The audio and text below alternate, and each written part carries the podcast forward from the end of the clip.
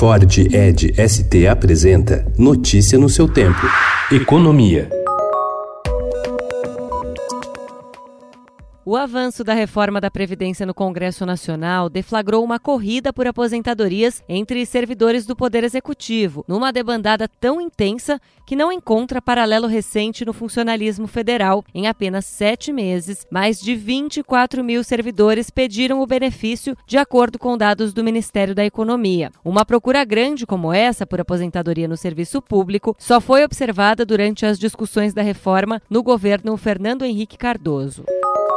O presidente da Agência Brasileira de Desenvolvimento Industrial, Luiz Augusto Ferreira, disse ter sido pressionado pelo secretário especial de Produtividade e Emprego do Ministério da Economia, Carlos da Costa, a bancar o aluguel de salas em São Paulo sem necessidade. De acordo com Ferreira, o aluguel serviria para abrigar escritórios da secretaria e criaria um custo adicional de 500 mil reais por ano à agência, que é mantida por meio de repasses de recursos do Sistema S.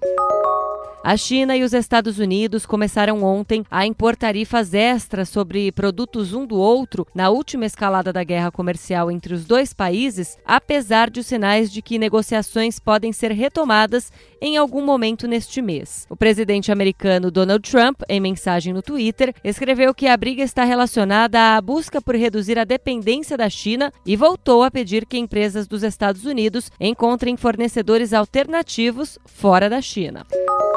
Para tentar conter a crise econômica que vem se acelerando no país, o governo argentino vai fixar um limite de 10 mil dólares por mês para a compra de moeda norte-americana por pessoas físicas, segundo informou ontem a imprensa argentina. A medida valerá a partir desta segunda-feira. É uma tentativa de reduzir a disparada da cotação do dólar que se acentuou na última semana. Notícia no seu tempo. É um oferecimento de Ford Edge ST, o SUV que coloca performance na sua rotina até na hora de você se informar.